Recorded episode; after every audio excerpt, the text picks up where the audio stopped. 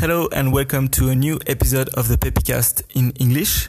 Today is an interview of Warren Benedetto, who is the creator, among other things, of Stay Focused, which is a Chrome extension. So basically, Stay Focused helps you block some websites. Typically for me, when I wake up, I, I think I'm gonna work, but I just open my computer and go straight to YouTube and start watching a bunch of videos until I hate myself so much that I have to stop and, and start actually working. And with Stay Focused, I could just uh, start working and manage when I can access things and, uh, and block them. And I wanted to reach out to Warren because uh, first his uh, extension helped me save a lot of time.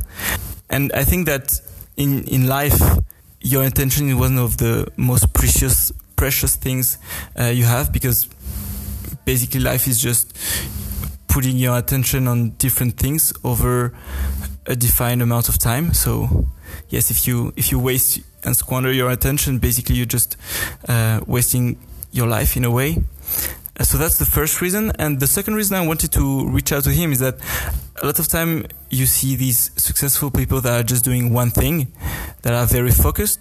And i i wanted to also see and talk to people who are successful at doing many many things who are kind of a jack of all trades. And this is typically warren. He's a he's a web developer. He's a designer. He's a writer. Uh, he's a father. And I really wanted to have that that other example uh, that I could uh, talk to um, because I think we we're not all the type of person who I don't know found the piano at five years old and see and say I'm gonna be doing just playing the piano for the rest of my life. So um, that's why. So I hope you're gonna like this this interview. I, I sure did. It was really really awesome. Uh, we're talking about the attention economy, but also video games. As uh, Warren's currently working for PlayStation, so if you want to know how it is to play Tetris in VR, just stay tuned and um, enjoy. Hello, Warren, and uh, thank you so much for taking the time. Sure, no problem. Thanks for having me. Um, it's it's a great pleasure. I'm I'm really excited because I have uh, a ton of questions that uh, I try to I try to cut a lot of them to uh, focus on, on, what matters more. Um, I'm trying not to use the word focus too much, but I think I'm, I'm going to be very very used today. Yeah. Um, could you maybe uh, tell me a little bit about yourself? How how did you get started on this this uh, journey? Yeah, it's it's. I have a very um, sort of unique background. Um, my uh, is sort of you know my college background was in like biology, so I was like a science major, and then I got a master's degree in writing, and so as a writer, you know, the, the favorite thing of a writer to do is not write essentially all the time yeah. because it's it's hard and it's and it's painful and so you find all your ways to procrastinate. Um, yeah. And when I when I was in grad school for writing, I also was working a day job, sort of as a web developer. Um, and so, you know, most of my time was spent in front of a computer. And at the time that I was doing that, it was when Facebook apps were becoming a really big thing. When Facebook had just launched their platform, and so my job essentially, I worked from home, and it was to be on Facebook all day which yeah. as a job it can be very distracting when you know you're developing apps but you're also getting notifications and you know your friends are online and facebook was new at the time so it was really really really active with all my friends um, and then i also had a problem with things like uh, google reader or other you know there's a lot of news out there there's a lot of great articles there's so much information on the internet wikipedia and i would just find myself going down these rabbit holes and I would spend like eight hours a day. Like I'd sit down to work at like 9 a.m. It would be like 4 or 5 p.m. And I'd be like, oh my God, I haven't even started yet. Like I'm still catching up on the day's news. And uh, Twitter was just starting. Like all those distractions were all just hitting me. Um, and so basically, I, I, wrote Stay Focused as a way to keep myself focused. And at the time, it was. Um, it was basically a Greasemonkey script, which is like a, a piece of JavaScript you paste into your browser. Chrome didn't have extensions at the time. And I basically just wrote something to keep myself on track. Um, also, Chrome was a new browser at the time; it had just come out, and um, and so I was using that for work because it had really good developer tools. But because it was new, it didn't really have any extensions or anything that you could sort of limit your browsing. So it was kind of the the perfect storm of like I needed to use this tool for work. I, my work is in an area that's already incredibly distracting, and there were no tools available to stop myself from being distracted. So that, that all of those things sort of intersecting is what led me to develop the extension. Wow. Okay, so you were like, I need this. Um, so let's make it. Uh, let's make it happen. and how did it? I don't know. What was the the first the first version? What what was it doing? So the first version was really simple. It was basically just uh, you could give it a list of sites and it would not let you access them. Basically, uh, maybe it had a time limit. I don't remember, um, but it was really, really, really basic. And what happened was, um, so like I said, I wrote it as a Greasemonkey script, which is something I could just run in my own browser. And then Chrome opened the, um, you know, they started added ex- extensions as a thing that you could do in Chrome, which was something Firefox had had for a long time. Um, and so I was just curious, and I looked at the extensions API, and I was like, I wonder what if it'll work if I just paste this in, and it, it and it worked. And I was like, oh, cool. Now I can install it as a Chrome extension. Um, but in order to do that, you actually had to like publish it to the Chrome store, which I hadn't really planned on doing. It was just for me, but so I like had to make a logo, which is still the logo. It's a crappy thing I threw together in, in an hour. And I had to write that, you know, description of it and, and all this stuff. And, um, and I was like, all right, well, now that it's in the Chrome store, maybe I'll get some users. And so I, I emailed a, um, a writer for a very popular tech blog at the time named ReadWriteWeb.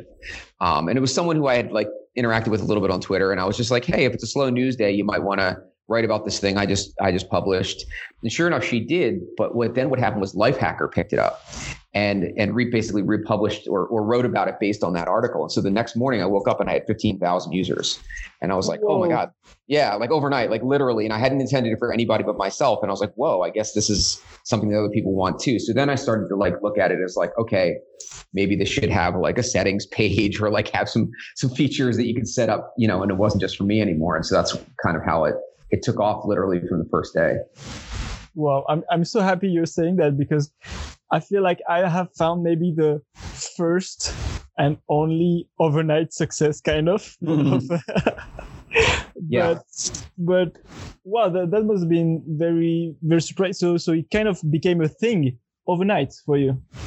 Yeah, yeah. I mean, Lifehacker, you know, it's still a pretty popular blog, but it was, I'm not sure if it's more or less popular now, but it was very, very, very popular. And, um, and then, you know, once it showed up on there, then a bunch of other people picked it up from there and it kind of spread across, you know, a bunch of blogs and, um, and you know, it's a free app, so it's easy to install. It no one's paying anything for it. So I don't know if, it's, if an overnight success with something you make no money on is really that meaningful. But, uh, but uh, you know, it, it, it got a lot of um, it got a lot of traction very quickly, and it, it got picked up in some mainstream media, which uh, back then meant a little more than it does now. But like New York Times, Washington Post, and Huffington Post, and some of bigger things wrote about wrote about it or mentioned it in some articles. And so there was kind of like just an organic growth over the honestly the life of the entire application. I've never advertised it. It's all been word of mouth for 10 years now. So uh, you know, it's it's just kind of taken off and taken a life of its own.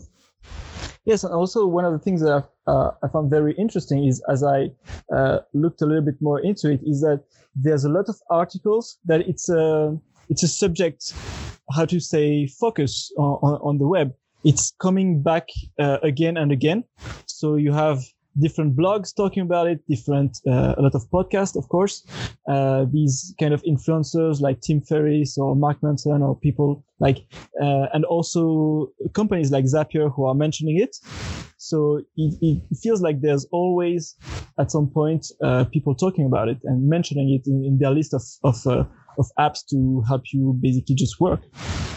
Yeah, I think, um, I mean, in general, the, you know, as as the internet and especially with mobile, um, which let me think when I when I released this was around probably like the iPhone three or something. So mobile, you know, has taken on a life of its own, and and you know the amount of time people waste um, on mobile and on the internet is just massive. And I think that um, that's become actually somewhat of an ethical discussion. You know, there's this uh, uh, Tristan Tristan Harris, who's a uh, design ethicist who started at Google, um, has started this sort of uh, time well spent movement, l- really looking at like what are the ethics of these these companies that um, have engineered their experiences basically be giant Skinner boxes that are just hitting your lizard brain to get you to you know click like and comment and and variable reinforcement and all the things that are just you know tapping into our primal needs uh, to to steal our attention and is that really ethical and um, and I think that companies have come to realize like Google and and Facebook and some of these companies Instagram that it's not necessarily in their best interest to completely dominate people's attention. That eventually, if they're not careful, they'll get regulated or they'll get, or there'll be a, a, a um, sort of backlash. And so that's why you see iOS now has a very stay focused like feature built into their um, operating system. Android has one built in.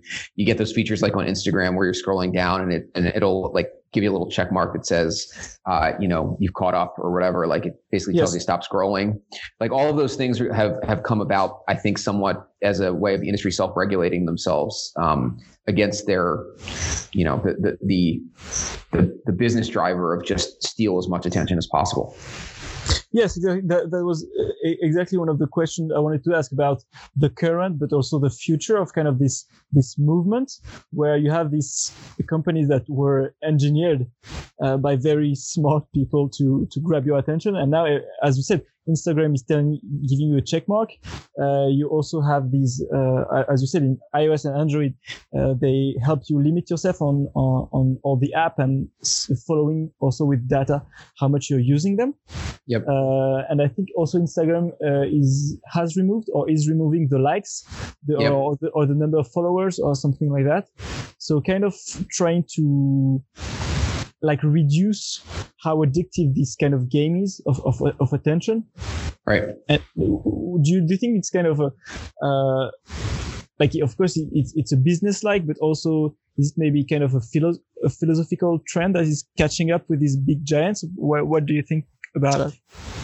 I think, I think there's a, a, um, an ethical and a philosophical thing in society in general about how much, you know, concerns about people wasting time on this. Obviously, concerns politically and otherwise about you know the kinds of content that um, and ideas that are spreading. And so there's there's a lot of negative um, sort of ba- uh, backlash and consequences of that attention economy.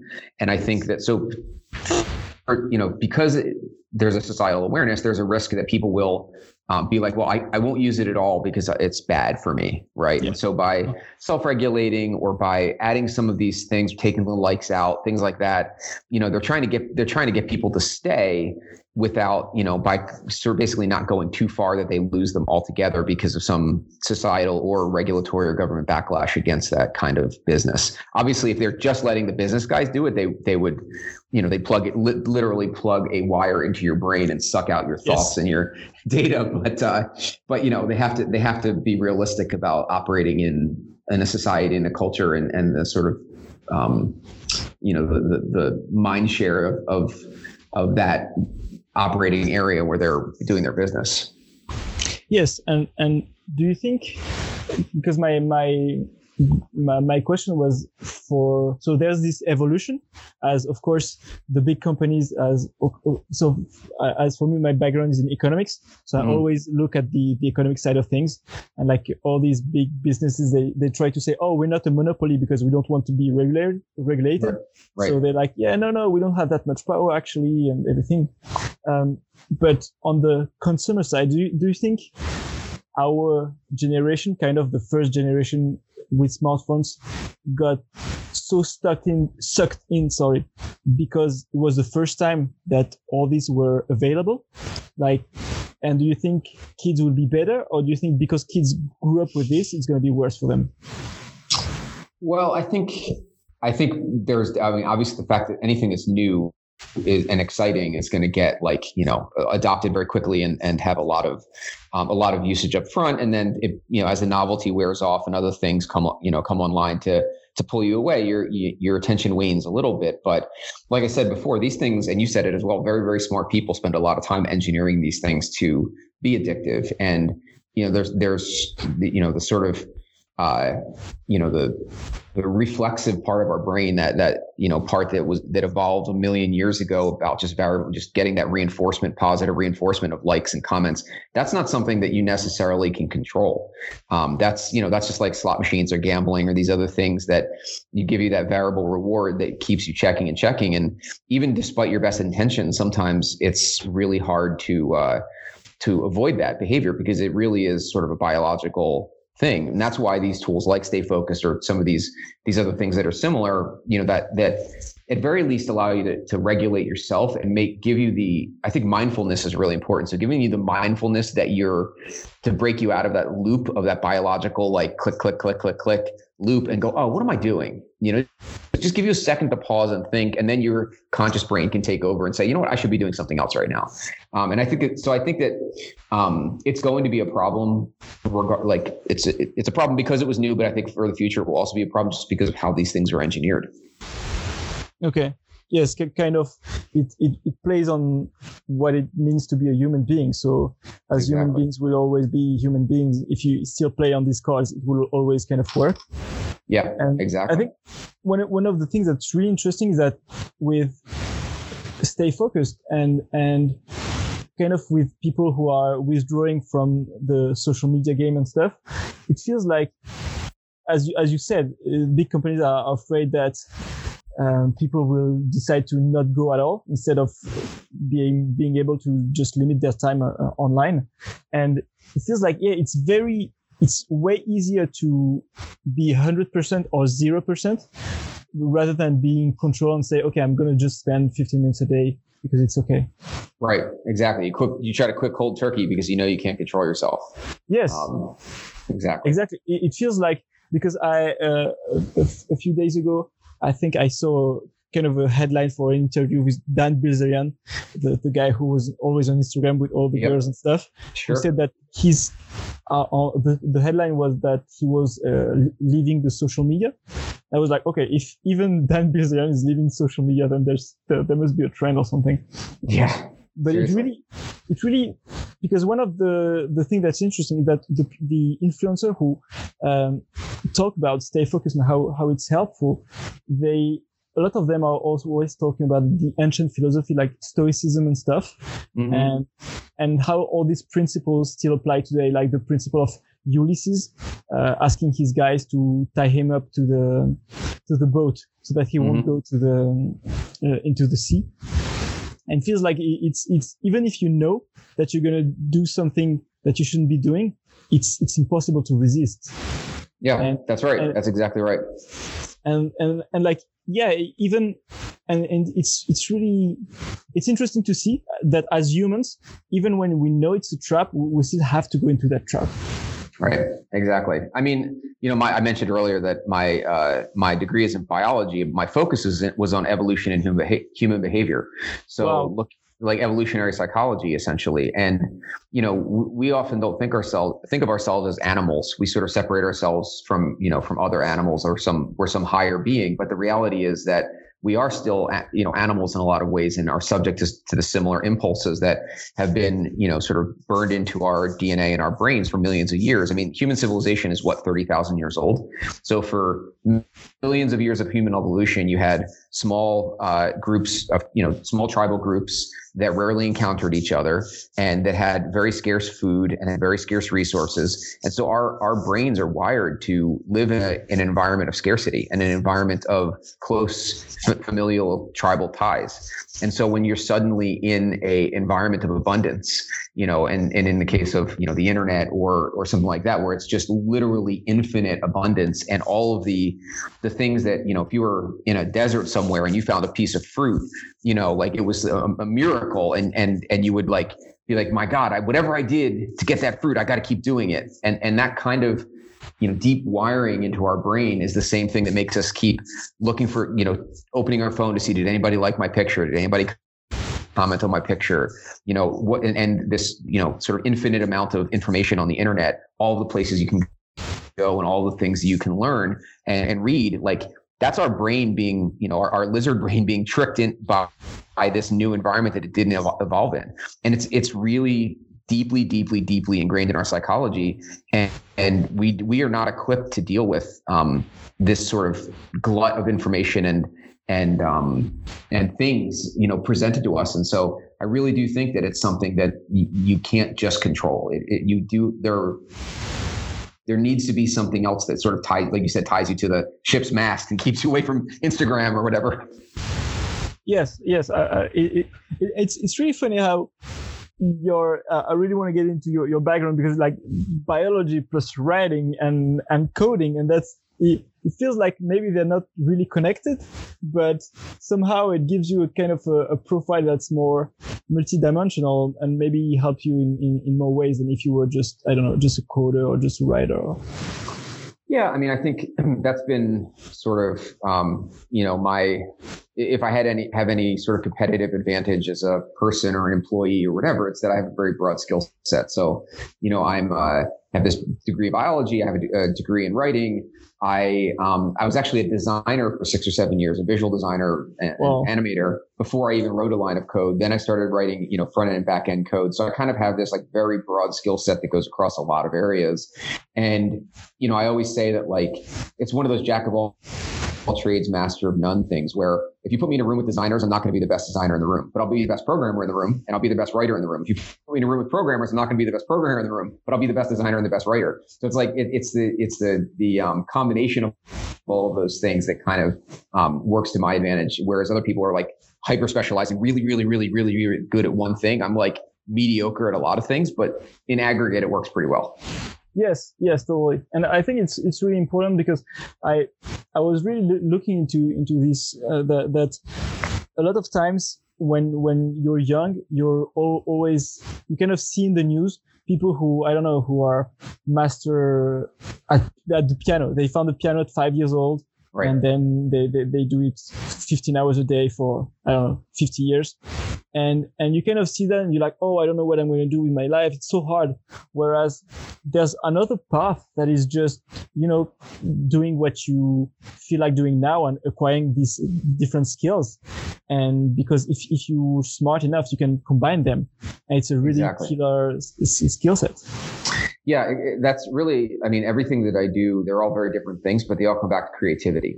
You know, I'm, I'm, I'm making things. I'm always making things and I'm always taking disparate ideas and thoughts from different disciplines and combining them in new ways. I mean, you know, if I'm making a design, I'm not like looking at a blank sheet of paper. I'm looking at dozens of other amazing designs and I'm taking the best of all those things and combining them into something new. And same thing when you're writing code when you're writing a story, I mean, nothing is written in a vacuum. And so everything is taking pieces from the world and combining them in new ways. And I think that that, that skill, this is sort of on my mind because my daughter is like 15 and she's starting to look at colleges. And, um, you know, that skill of being able to just be creative is it probably, I think, the most important skill that you can develop in today's society because it used to be there was a there was a premium on knowledge you know, knowing things, knowing how things work, know, you know, knowing facts were really important. But with the internet, you have all of the world's knowledge at your fingertips at all times. So knowledge is now a commodity and it's how you use that knowledge and combine that in new ways and process that knowledge that's really, really valuable. Um, and so I think that that's, you know, in terms of like sea changes in the way that the internet has affected us in a positive way is that it, it, it completely changes the dynamic of what's valuable in the sort of marketplace of ideas and, and the actual marketplace of jobs as well. Yeah, exactly. And, and also, I saw that as kind of learning different languages because I, I remember like one of the most impressive um, person I know, um, Elsa, she's a designer and she, I mean, the way she looks at things from her designer's eyes, I can really see that I'm not seeing the same thing. Mm-hmm. She's, she sees way more colors, details, and everything. And it's like sometimes when you're, I, I don't, well, as a non-designer, I see things and I feel like, okay, something is off maybe, but I cannot, I don't know what. Right. And, and she can pinpoint exactly what it is and how to correct that and everything. And I can see how having a little bit of that language plus a little bit of coding and writing as well, how, how it can help you really have being really more rich and helping your creativity because it's kind of I, I don't know if you heard about that from from James Altucher. He talks a lot about idea sex and saying mm-hmm. okay you're combining this idea that was in this industry with another thing from another industry they never met before but these two ideas combined are, are really powerful. Yep exactly. And uh, that's actually I mean, my day job is I'm uh, a director of product management at PlayStation, you know, the game company, and uh, I focus a lot on innovation, and and that's kind of what I do. Is I'm uh, you know always looking at different disparate you know industries, different different uh, you know technologies or whatever, and figuring out how to combine them in, in ways that people haven't really thought of. Um, and uh, and so it's um, it's kind of that's what I do all day all day long. It's super fun. yeah, it looks. I mean, for uh, uh, uh, for someone that, that's creative, must be kind of a dream job, I guess. Yeah, yeah, it's pretty great. I love it. I I want I want to talk a lot about PlayStation because I like a lot of my best memories from from childhood are, are playing PlayStation. Honestly, mm-hmm. um, I, I, I had an awesome childhood, but really when I got my first PlayStation, I was like, oh, this is life is starting now. Right. Uh, but uh, I want to touch briefly about um, uh, a piece you wrote on on Quora about the the joke that your daughter told you. Oh right, right. Be- because I really I really saw that as as you know sometimes when you you connect the dots and when you see someone connecting the dots, I mean for the first time, and I don't know why you, you, you, when I started reading it, I thought it was really, really simple, but I, I don't know. I, I kept thinking about it that it was really a powerful moment. Yeah, it definitely was. Um, I think it was, the, it was about the knock knock joke, right? Yeah, yeah, yeah, exactly. Yeah, yeah. It's that, it's that, uh, knock knock, who's there? The interrupting cow, the interrupting cow, and then moo, and you sort of interrupt the kid and uh, and my daughter, I think I forget exactly what it what it was, but it was something. She was like, "Okay, let me tell one," and she told the same joke. You know, knock knock, who's pig. there? With the interrupting pig, and I said, "Who's there?" And she said, "Oink," and I was like, "Wow." She just totally like deconstructed that joke and like replaced like she, she was three, I think, when she when she did it, but she completely understood like the structure the structure of the joke and what made it funny, and then was able to like swap in new stuff, and that was like I just had this moment of like, wow, she's like a little person with like a little brain that's like figuring shit out, and that's really cool. yes, exactly. And, and, I was I was really, I mean, it really touched me because I'm actually I'm I'm a non-technical guy and I'm uh, learning coding uh, on on the side because I feel like it's a language I should be able to speak mm. uh, or at least understand. And to me, I feel like what's what's awesome with kids is that you are very, I mean, you're very you you pay attention to kids usually, especially when it's your your own kid, and so you see these moments, and you're like, oh wow, there's kind of a I don't know a next step that was I'm I'm I'm witnessing this this next step, this evolution. I didn't know she was able to do that, and now she is. I I, I know it's a big deal, right. and I feel like in life we have these kind of moments, I, I, and it connected with me how I learned uh, coding, and you have to you see some things you don't really understand, you couldn't really explain, but you, for the first time, you're able to do the same. You create another example and you like doing like, you're like, okay, I'm on this next step now. I, I don't, I don't know if I can maybe create a lesson or teach it to another one, but I can create different examples. Right. And it feels like you, you going back to being a kid again. And really, it, it, it feels, it, it fuels you to, to, you know, to, to keep learning and, and, and progress. Yeah, and, and that's really important. Like that that sort of like understanding, figuring out for the first time how, how to do something. My friend has a uh, who's a programmer has a T-shirt and it says, "I hate programming. I hate programming. I hate programming. It works. I love programming." Yeah, and uh, and that's and that's the like the truest thing ever. And it's by the way, it's the same thing for writing, um, or or anything. Like you know, most so much of creative creative work is um, is bad and it's it's getting the wrong answer over and over and over and over again until suddenly it clicks and it's right. And that and it's that that's you know going back to the lizard brain thing like that's the reinforcement right? That's the positive reinforcement that keeps you going because you don't know how many times you're going to have to fail. So you, but you know that you can succeed eventually. And so you keep trying and trying and trying. And then when it succeeds it's such a great like adrenaline rush or endorphin rush or whatever to be like god i finally figured it out and then of course you go back to like failing over and over on the on the next thing you're trying to do.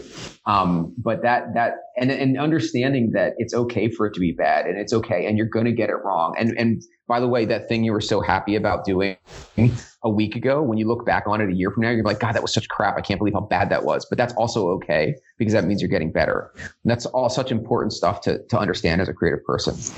Yes, exactly. And and I see so many um, like memes on on Instagram. Like I think one of the, the best ones I saw was uh, a girl who was writing. Um, she, she said, "I wish I, I could go back to being like a, a toddler, so that people will congratulate me, be, congratulating people will congratulate me uh, just for taking a nap."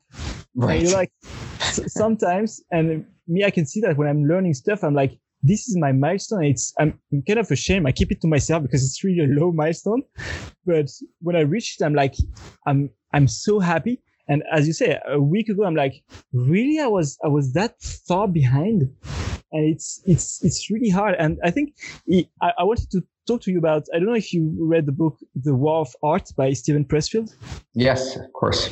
And and yeah, and uh, because I, I wanted to ask if if I don't know if your current job and stay focused and all your projects were kind of a way to keep you out of writing. Um, but, but you know, you're laughing, but that's I mean, like that is the literally the story of my life. Like like and I and I used to call it honestly. I used to call it productive pro, productive procrastination. I yeah, if I'm exactly. not going to be doing what I, sh- I, was supposed to be doing, I'm at least going to do some, something else that is productive and not just like completely just whatever watching TV or or scrolling through Instagram exactly. or whatever.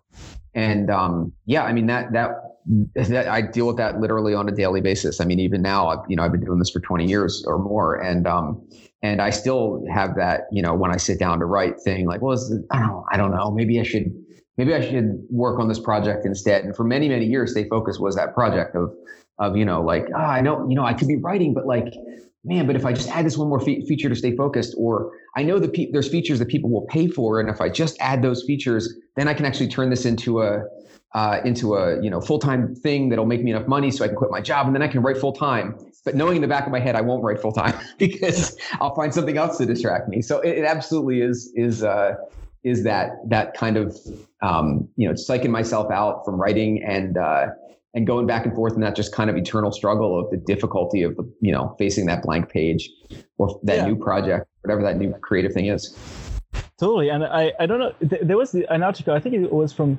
ben graham uh, i don't know if it's ben graham or paul graham uh, I, I, always forget but he, he was exactly talking about that proactive procrastination he said that what he hates the most is making phone calls.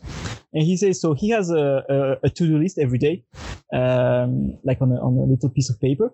And on the, the back of the piece of paper is all the other things that he has done on that day to avoid doing the things he, he was supposed to do.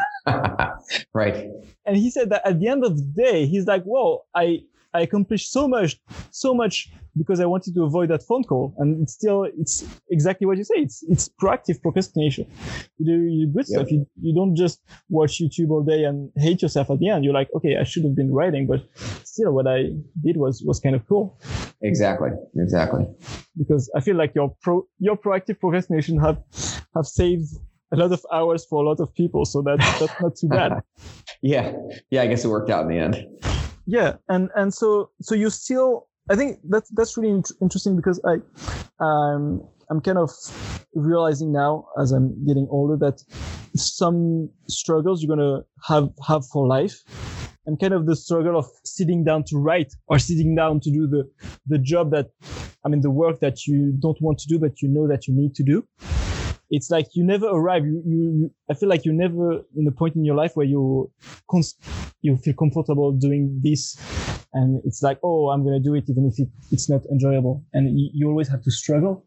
Um, but knowing that other people struggle too and that they do cool stuff when they struggle, I think it's, it's, it's a relief for me.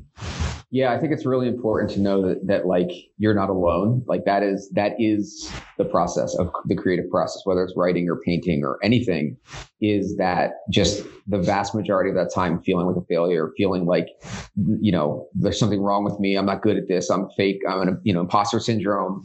All yeah. of that, and and that's literally every creative person I've ever talked to, I've ever worked with, I've ever listened to a podcast from, you know, book I've read, whatever. Every single person deals with that. There's a um, there's a podcast called the Q and A with Jeff Goldsmith, which is a screenwriting podcast, and Jeff's been doing um, doing that podcast for like 11 years. Um, and every week he's he's interviewing mostly screenwriters and directors and TV writers and stuff, and he asks the same questions every in every episode. So over 11 years, you know, hearing the same questions asked of these guys, everybody from, you know, first time writers to, you know, Quentin Tarantino or, you know, Steven Zaillian or some guys who, you know, multiple Oscar winners, they all answer the questions in basically the same way. They're, all, it's always like, you know, what's your process? How do you overcome writing writer's block? And everybody's like, my process is basically like, try as hard as I can not to write until I just feel too guilty. And then I just start writing like, or, you know, my, my writer's block, when do I not have writer's block? Like it's just, it's just excruciating just to start, you know, like professional writers for making money and getting, making a lot of money, getting really well rewarded by the marketplace and by critically acclaimed have the same exact problems as, you know, me or any other unknown person who's trying to do something in their little apartment somewhere. So that if you if you feel if you realize that that's not a unique problem, then you're like, okay, then I just have to overcome that. That's going to be part of it. Now it's it's how do I overcome that um, you know that blocking fear. Yeah, exactly. That, that's that. That was really a relief for me. And I mean, it doesn't make it any easier to sit down and write, but at least No. you, you don't feel like you're the worst person in the world, and that's that's still not, not that bad. and, and also and also sorry it also Yeah. i think it's you, you have to you have to let yourself be okay with it sometimes you know like don't be too hard on yourself and like like last night was a perfect example. I'm, I'm traveling for work so i'm in a hotel. I've got nothing else to do. I get back to my hotel. I got back like eight o'clock last night. And i'm like you know I'll probably go to bed around midnight or one. I've got four or five hours i could sit down to write. And i was just feeling tired and i wasn't really motivated. And i was like you know what? I'm not going to write tonight. It's okay. I should. I know i should but I'm going to do something, and um, and I- I'm going to do something that's at least in the direction of writing. So you know, I'm going to either read a screenplay, or I'm going to watch a movie, or I'm going to do something that's like at least informing or trying to give me the spark to you know for tomorrow. And you have to give yourself that out. You just can't do it over and over every day. But every once in a while, you got to be able to you'd be like, you know what, I'm not going to force it. It's going to be okay. Um, I'll do it. I, you know, I I don't have to be perfect all the time. Yes, totally. And I think it's it's even more important because I, I feel like when I when I was uh, studying, uh, I realized that what I was doing wrong is that I wasn't really studying that hard.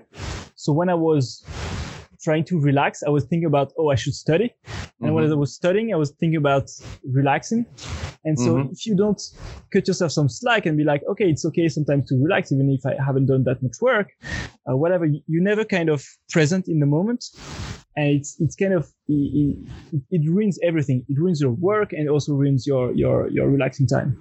Right. And, and that's actually that's actually built into StayFocusd. Like by default, StayFocusd allows you 10 minutes a day on whatever sites you put on your blocks block sites list. So it doesn't just it's not a you know cold turkey like you just can't access this stuff. It's like use it a little bit, you know, and you can increase that amount if you want, but you, you know, there's a there's a a an acceptable amount of procrastination that's part of life. And um and you, you need to give yourself a little bit of that but then once you've used that up you know you get blocked it sends you to a page that says shouldn't you be working? And it's just Yes. a little nudge of like yeah you know what? I, I should be. I know i know better. I know i should be. And then hopefully you do or you open your phone and and mess around somewhere else but hopefully Yes. you get to work No, but I, I actually it's it's it's really uh, I really enjoy that because uh, I, I I put uh, 20 minutes every day for for myself, Mhm. and I I I watch a, a TED talk about a, a guy who I think the the his TED talk the title was outrageous like how to accomplish everything you, you want to do uh, in your life or, or something like that. And it was really funny because he said, I realized when I was in high school that my attention span was five minutes. Mhm. And he said, okay, so I'm going to just read one page or one line, uh, do one exercise, and then I'm going to just play around for five minutes and then go back and just sequence my day into five minutes blocks. And the, the fact that StayFocusd allows you to um, to just uh, relax a little bit on, on, on your guilty pleasure websites and watch a little bit of YouTube here and there, a little bit of Facebook, a little bit of Instagram. It, it really helped me because I'm like, okay, I'm going to w- work five minutes, 10 minutes, 20 minutes on, on this thing I really don't want to do. And then I, I know I have this immediate uh, kind of uh, rush where I know I'm going to watch a, a cat video or something. Right, right. You get to you reward yourself for working a Exactly. little bit. Um, Exactly. And you know, I mentioned earlier, like you know, there there's things that I've wanted to add or things that you know people would pay for. I could do a pro version, whatever. And, and there's a lot of features like that that I've kind of had in the back of my mind that I just never got around to implementing, like being able to earn back time. You know, like so if you you can dedicate good sites and you spend time on those good sites, then you can earn time, you know, to uh, you know to use sort of spend Ooh, on bad sites.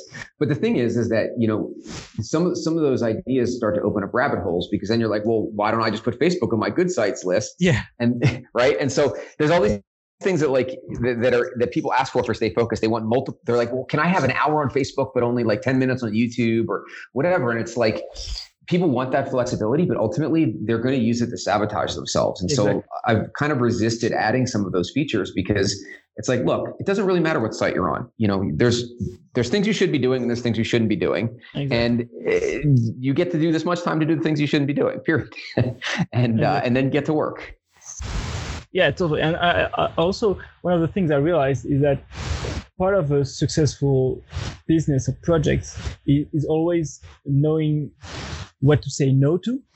Mm-hmm. And uh, that's one of the things that was driving me crazy because I was uh, a lot, lot of time in, in my projects. I was on the business development, sales, and marketing side, mm-hmm. sites. And when when a when a client was coming and say, "Oh, I'm ready to pay. Here is my money. Take it, but please develop that." And when actually the answer was no, we won't do that. It, it, it, was, I mean, I felt dead inside. I was like, come on, there's, there's, there's a guy that has a problem. Let's fix it. But mm-hmm. actually fixing this short-term problem is, is, is a lot of time it can create uh, bad stuff in the long term. And also sometimes people ask for something, but if, but you, you have to know why they ask for it and then realize, oh, th- that's why they want it. And maybe it's, mm-hmm. it's, it's, maybe you have to say no this time or in yeah. another way. Yeah. And that's a big part of my job, you know, my, my day job today is that, you know, uh, I'm in product leadership at PlayStation and, you know, there's a million ideas that we could do and things we could do and maybe even should do sometimes, but we really need to stay focused on again to use that word stay focused on uh, yeah. on the you know what we do well what we you know what's the best things for our customers and that means saying no to a lot of stuff and that's hard and you know sometimes i'm not the most popular person uh, you know in the company because i i do have to say no to stuff and i do have to remind us that we have to say no to things and that's painful sometimes because that's not necessarily the fun answer but it's the best long term answer yes totally it's like i mean I was about to, to ask you if being a, being a dad is helping you for that when, when you, you have to be the bad guy sometimes. Yeah. Yeah. It doesn't hurt. That's for sure. Uh, you know, I think, uh, I try to, um, I try to, you know, instill in my kids the same values that I, that I have about creativity and whatever else. But ultimately, like, you know, my son, it's okay. It's like, it's the ninth time you've watched The Office on Netflix, like the entire eight episodes or whatever. Like, I mean, I have eight, eight seasons of the, of the Office. Like, he's nine times through eight seasons. Like that's enough, dude. Go outside. yes. Yeah, that, that's that's that's one of the things, and I want to I want to yeah okay I, I, have to think about uh, the next question carefully because I'm there's so many things I want to I want to ask you about, but what, what one of the question kind of philosophical question is that you're working for PlayStation and you also are the creator of StayFocusd where it's okay you have to stay focused kind of you have stuff that you have to do do it. But playstation is on the other side. Oh you need to be able to relax and enjoy. Mm-hmm. and and it's like all these things. I mean i guess the question is how do you reconcile the fact that it's always i mean playing playstation is good as long as long as you don't do it too much. Sure. Uh, and and define too much. Just like watching movies and and and books is good as long as you don't do too much. And how do you, kind of find the balance uh, between you know like kind of relaxing and enjoying and just just doing the, the work that's not that is not fun to do. Yeah i mean well first of all you know i should say that, that you know anything i'm saying here is just my own opinion and not playstation policy or anything right? But yes. um but uh it, it's it, first of all you know i mentioned earlier these things that are engineered to grab your attention and obviously video games are the things that are the best at that right? They're really really really engineered to um to keep you playing and to keep you engaged and whatever. Um, and uh, and so I think that there is, you know, a um, it's just like any other, uh, you know, similar Facebook, Instagram, you know, mobile phones, whatever. I think that there, there is a point at which, um, the you, you tip over from uh, gaming being a, an enjoyable distraction to being a problem, and um, and that there's uh, there's things that um, there's there's a possibility of of a similar backlash of and I mean, we know we know it happens, you know, where people are just like, oh, I can't, I got to get rid of my PlayStation. It's just sucking all my time away, yes. you know. And, and they just sell their PlayStation, right? And we don't we, we don't want people to do that. We want to keep people playing, but we want to do it within the bounds of what's healthy and what's and what's reasonable as a you know in society and whatever else. So I personally take a position, you know, in the company that I think it's healthy for, um, you know, that we should be mindful of keeping uh, play healthy and meaningful and um, and and a good thing. And I think that that's something that that fits right in with PlayStation's values. Um, we haven't actually implemented a feature or like a technical feature that um, that does that right now. Um, but I think that it is um, it is aligned with how we believe that gaming and play fits should fits and should fit into people's lives. Now, I can say personally, I was not a gamer before I started working for PlayStation, and I wasn't a gamer because I was like, you know, I don't want to get addicted to this sort of time wasting Yes. thing. It's it's the opposite of productive procrastination. Um, luckily, I I kind of quote unquote have to play some games for my job, so it's it's still kind of like I'm working, you know, leave me alone. Um, Yes. But uh, but you know, there is a little bit even on a personal level of me going like, all right, I need to I need to break away from this and do something else because um, I have to be I have to force myself to be mindful of the amount of time I'm spending on that versus versus anything else. So I think you know I I, I experience a personal tension um, with that, and I think that um, and I am mindful of I think the value of um, of moderation in all in all things that are you know sort of delicious and addictive like gaming or junk food or anything else um, and so i think that that's uh, the healthy way to look at it Yes, totally. Uh, because the the the first time I I I came came across the concept of of flow, um, Mhm. my immediate reaction was I, I was thinking about the time I was playing video games where Yeah. I would wake up during holidays. I would wake up 9 a.m. play. I would blink in the blink of an eye. It was 9 p.m. and I was like, really? And sometimes it happens when when you work like when you're you're writing something and you you you- you hit this but but for me usually at work it's kind of accidental whereas with video games it was always there and every time one of the, the things i have a lot of time when i have friends who are depressed or stuff a lot of things that happens like they know that they can always escape the reality in video games especially now where that's right. it's it's so powerful. It's it's it's it's getting better and better. Yeah, and I think you know it, it, it depends on the kind of games you play, but I find that um, that obviously video games generally get a bad rap as a form of popular entertainment, but in reality, they teach you a lot of those skills we were talking about earlier, like you know it's creative problem solving right? Like you're you're you're coming at a problem and you're like again depends on the kinds of games you play. Some games are, are sort of mindless but there's a lot of strategy. There's a lot of like okay in order to do this i need to do this this and then this and you try it it doesn't work and then you further evolve that strategy until eventually you're successful. And that that flow that you get from video games of like that that problem solving and that creativity in solving the problem that the game is giving you to solve, whether it's a puzzle or a, you know, a battle or whatever. Um, those skills actually, those mental skills actually are very valuable in, you know, in just day to day life. And, um, you know, again, you, you don't want to play games to the exclusion of eating or drinking, but I think that there's, uh, there, uh, the interactivity and the, the mental sort of, um, uh, exercise that's required to play games is actually very different than something that's more passive, like sitting and watching a movie or a TV show or even reading. You really have to, you have, you are engaged in problem solving the entire time you're playing that game. And that's a, it's an intellectual exercise that is actually pretty rare in forms of entertainment. So um, I think that that's actually a really positive way to look at um, the time you spend gaming. I, I, I, I totally agree. I was I was doing one of my first podcasts with a, an expert of gamification, and he he really he he told me about like the fact that there are st- a lot of studies about the positive impact on video games, different games for different uh, type of um, moments, kind of in Mm. life. And f- for me, I, I, it was really funny when I, I stumbled upon an article was written. I, I don't I don't know. I'm I'm kind of from the south of France, so we tend to exaggerate things. So I wouldn't give Mhm. some specific dates, but um, the, the article was saying, "Oh, uh, uh, don't give books to your kids because they won't uh, go outside anymore. They will just stay inside and, and read, and it's really bad for them." And so it was really funny to read that.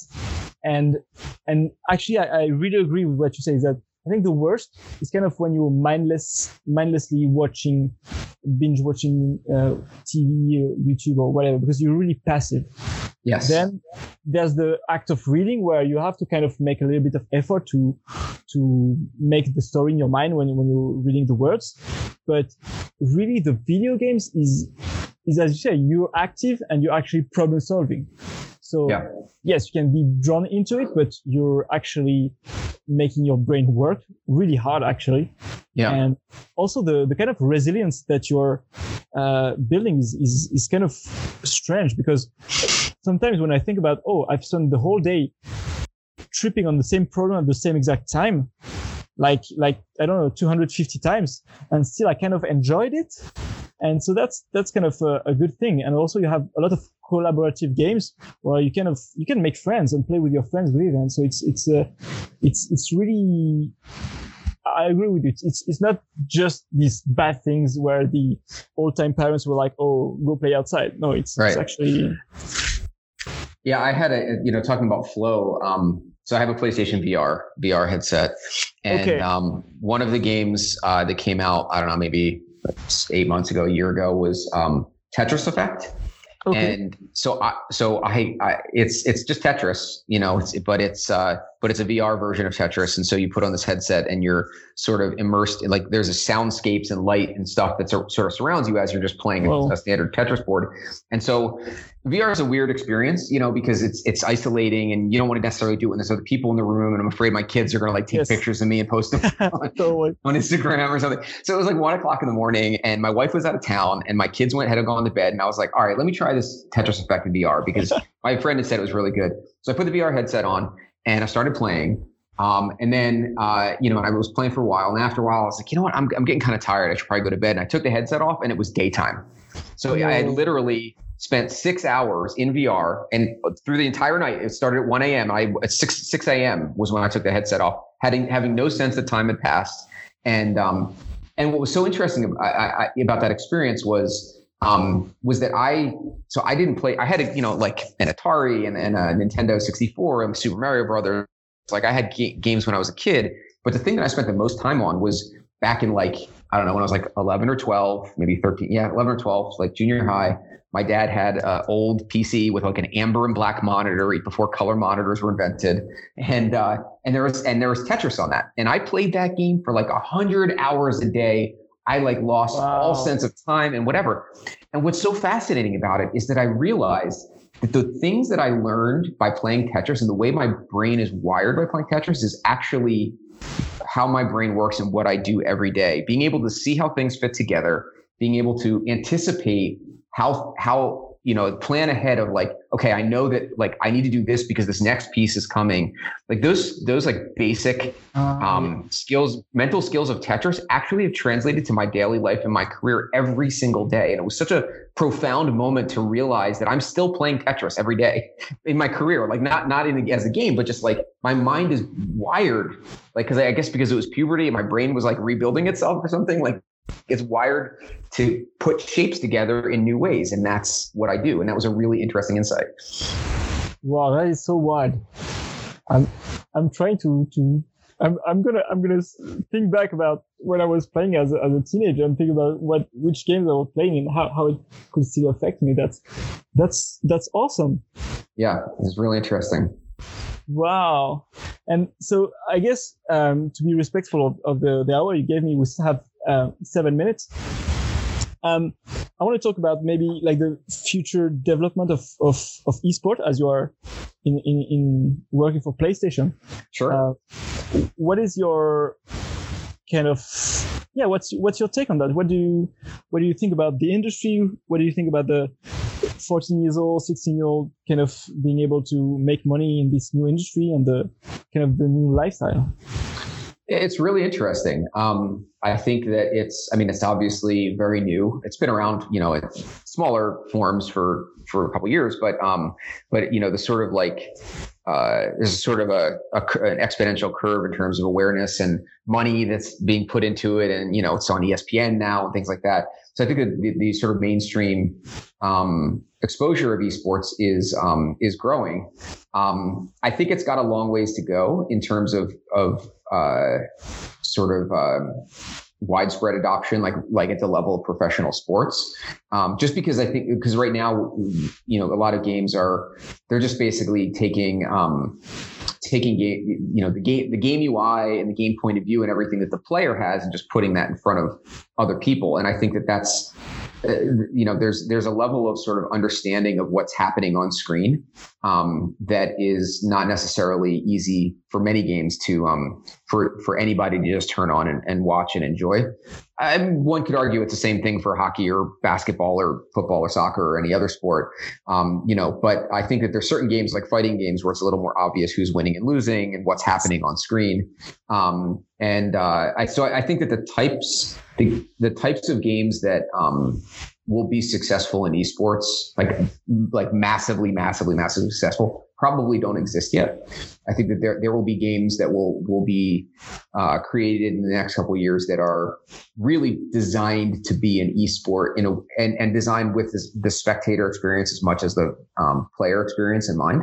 Um, and that's where we're going to see a tipping point into something that gets like Super Bowl level kind of awareness. Okay. Yeah, I, I haven't. I, I think it's a super key insight because uh, I don't know who, who, who said that, but they were talking about like StarCraft, mm-hmm. the fact that you can you can not understand anything, but still you can watch it, and it's true that the the watchability, how you can enjoy it without knowing the rules, uh, it, it's it's really a big fact. Like I, I was uh, at some point I was going down the rabbit hole looking at American football. Mm-hmm. Um, yeah, sorry for us, it's American football, not just yeah, I know. Um, and, and it's true that it's really it's amazing to watch the best of the nice play, but just to watch an entire game, I didn't understand anything. There were so many breaks and stuff. Mm-hmm. It's it's really hard to watch if you're not educated. Same with baseball. I yeah. I really love the book Moneyball mm-hmm. for the the insight and everything, but I didn't understand anything. I was like, oh, okay, maybe.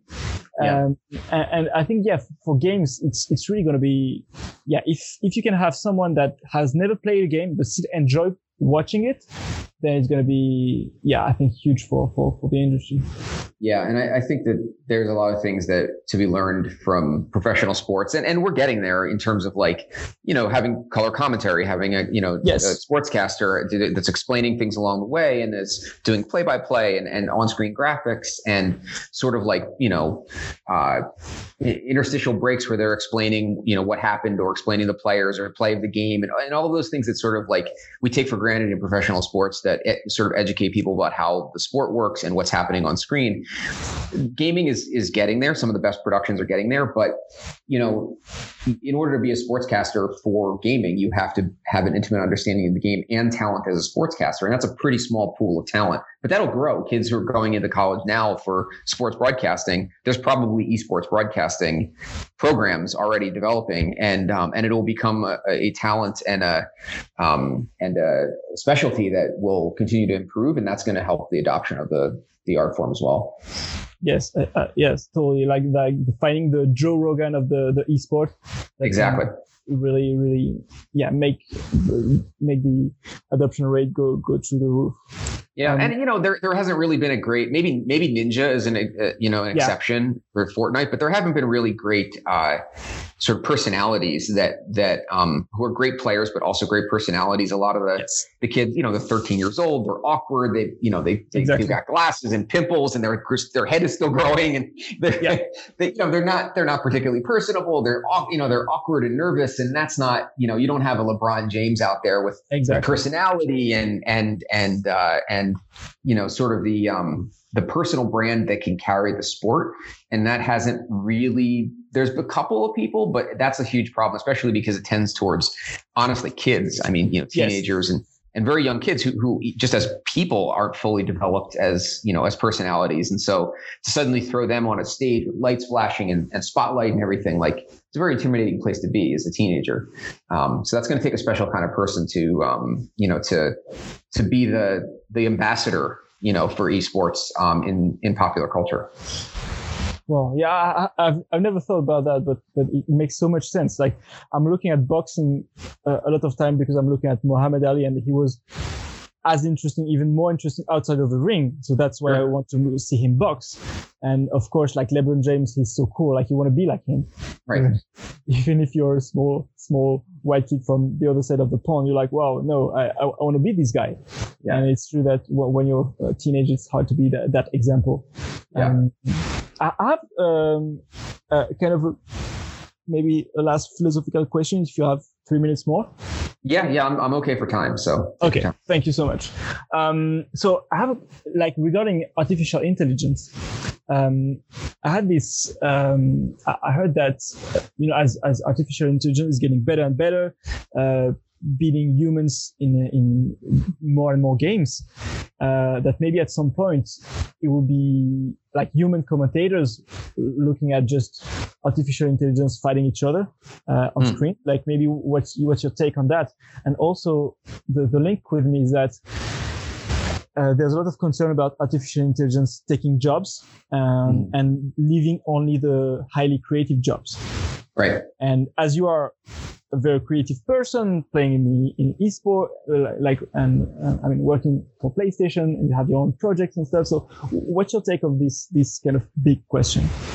Yeah, I think that that's kind of what I was saying before, where I think that the skills that matter are those creative skills because those are the ones that are going to be hardest to replicate um, with automation or machine learning or anything. I mean, anything that's based on facts or knowledge or numbers or whatever, eventually is going to get automated away.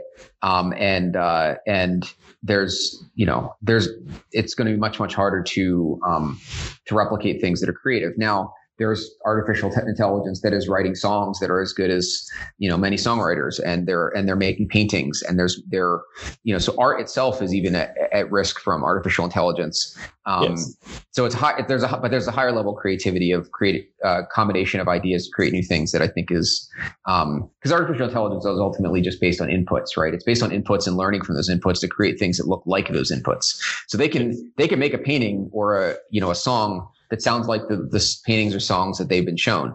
But to create something that's totally new um, and and isn't doesn't resemble anything that's been done before is still um, you know probably quite a quite a ways away. So I think that that creative uh, skill set is very valuable um, in that kind of uh, technological environment. Uh, I mean, the esports thing specifically, I I mean, I know that they're they're definitely I think um, uh, Google's DeepMind uh, was being trained to play StarCraft and was beating some yes. human StarCraft players.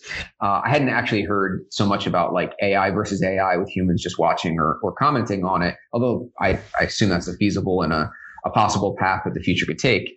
Um, but uh, but you know the the games ultimately are, are, are, technical systems. You know, they're they're ultimately created by programs that have a series of constraints, and those constraints can be learned, and people can learn them. And and the more complicated the game is, the you know, the more sophisticated uh, the um, understanding is in order to be able to uh, to do it. But at the end of the day, there's still a, a, set of technical constraints that, that it can and can't do, just like the chessboard or, or you know Go or any of these sort of other games that are um, typical AI machine learning problems. Uh, they all have, even if it's a very very very large number of possible moves, there is a finite world, and and I think games pretty much fall in that in that space as well. Video games.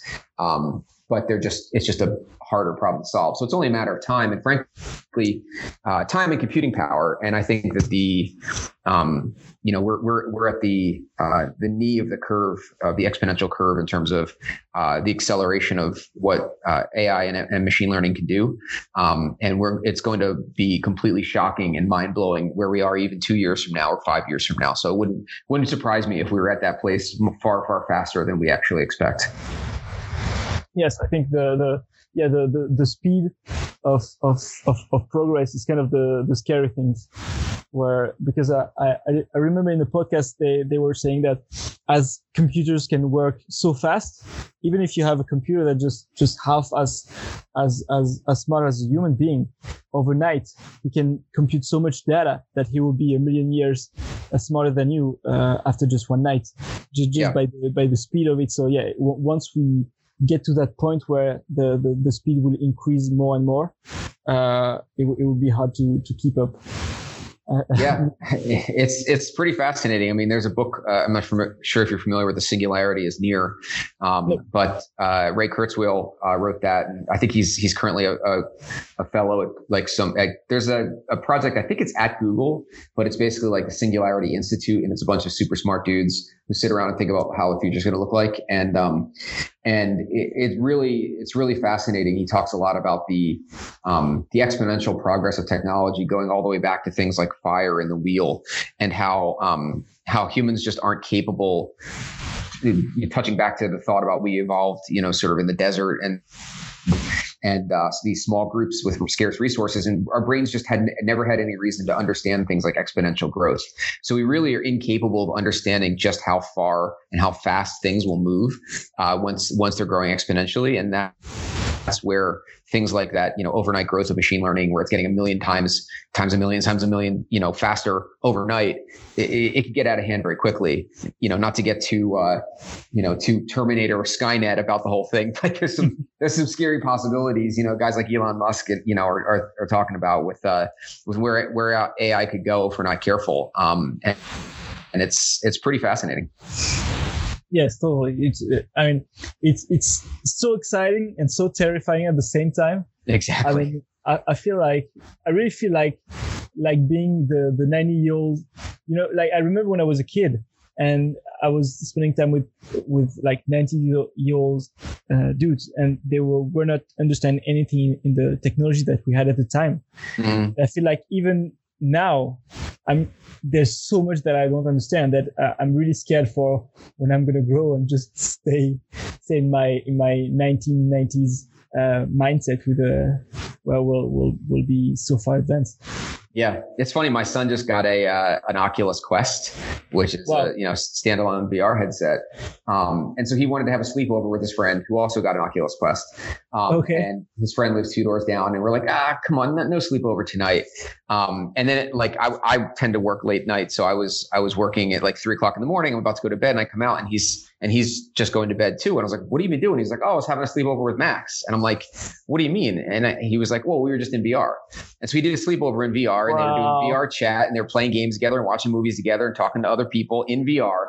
And I was like, that is the future, man. That's crazy. That's crazy sci-fi shit. You had a sleepover in virtual reality. Wow. That's nuts. And so that, that'll be, you know, normal for him growing up, you know, like when he's, you know, in his forties, like me, I'd be like, of course, I spent the whole night in VR with a bunch of people, I, you know, around the world. That's totally natural. Um, it's crazy. Wow, I think the it's the the, the first thing I'm thinking is, wow, that's such an improvement for like long distance relationship. Yeah, you can, totally. you can go to the, you can go to the restaurant with your wife and yeah, different continents. That's it's totally it's it's amazing. Wow.